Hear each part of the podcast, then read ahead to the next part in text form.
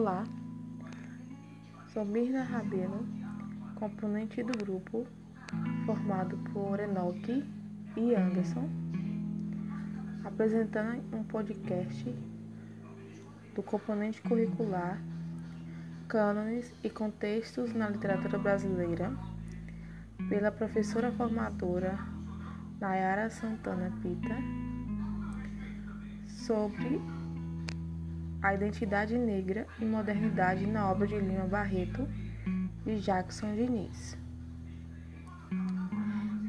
Lima Barreto não tinha uma condição econômica favorável e de origem humilde. Seus pais eram descendentes de escravos. Ele mesmo se apresenta como ideário de escrever sobre a história da raça negra no Brasil, ou o seu germinal negro com isso, ele incomodava a elite da época, que queria esconder a vergonha da escravidão que havia ocorrido no país. Além de posicionamento antagônico aos demais, Lima Barreto levava uma vida desregrada. O reconhecimento de, de um autor não depende apenas da qualidade de seu texto Existem fatores sociais e posicionamentos ideológicos que influenciam sua aceitação. A qualidade de texto, dos textos não tem relação direta com quão bom é seu conteúdo. Haja vista que o cânone literário é uma construção ideológica. Historicamente, o cânone foi constituído por grupos da elite, excluindo aqueles que não seguiam os modelos estabelecidos. Bezerra, 2008, página 315. Kotler critica o cânone literário brasileiro devido à exclusão de excelentes escritores, o predomínio do, do absolutismo católico e o uso da literatura para fins de propaganda transparece o caráter das elites. O baixo nível do público e a influência do jornalismo determinam a mediocridade da literatura brasileira. Lima Barreto não tinha uma condição econômica favorável e de origem humilde. Seus pais eram descendentes de escravos. Ele mesmo se apresenta como ideário de escrever sobre a história da raça negra no Brasil, ou seu germinal negro. Com isso, ele incomodava a elite da época, que queria esconder a vergonha da escravidão que havia ocorrido no país. Além de posicionamento antagônico aos demais, Lima Barreto levava uma vida desregrada.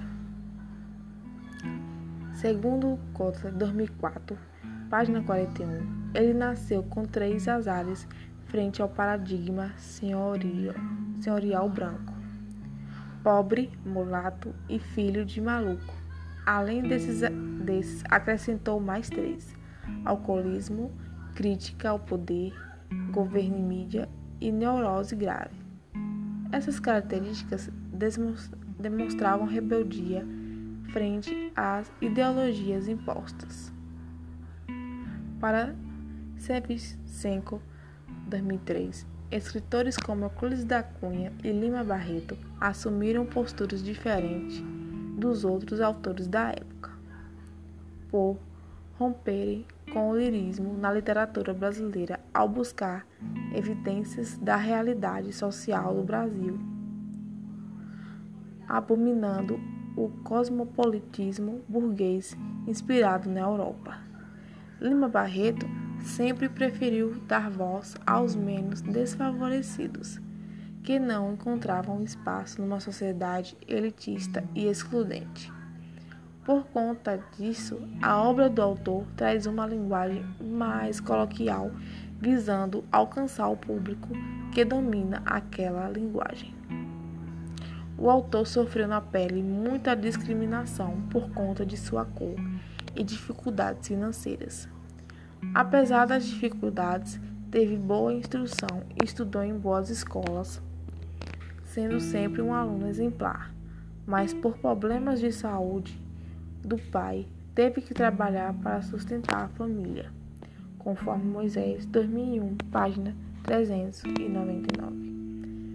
Dedicou parte de sua vida a trabalhar como jornalista profissional do jornal Correio da Manhã do Rio de Janeiro, cidade em que viveu.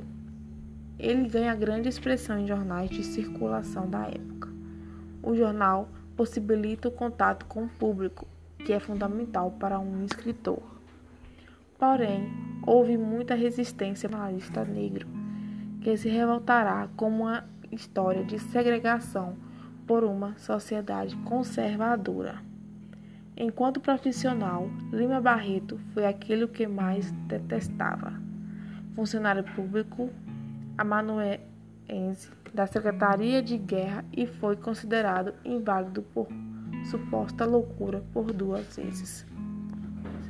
Aposentado, passou a levar uma vida boêmia e a ter ideais políticos e pensamentos ideológicos de corrente política sempre desferindo golpes contra o sistema de corrupção e denunciava os coronéis e políticos. Criticava a proclamação da República com indiferença. Ele foi um dos poucos e pioneiros escritores a propor a inclusão do negro e do mulato na sociedade brasileira. Apesar de não produzir muitas obras, as que foram publicadas produziram uma diversidade literária, como contos, romances e crônicas apesar de boas obras, foram pouco valorizadas pela população branca da época, perseguido pela imprensa.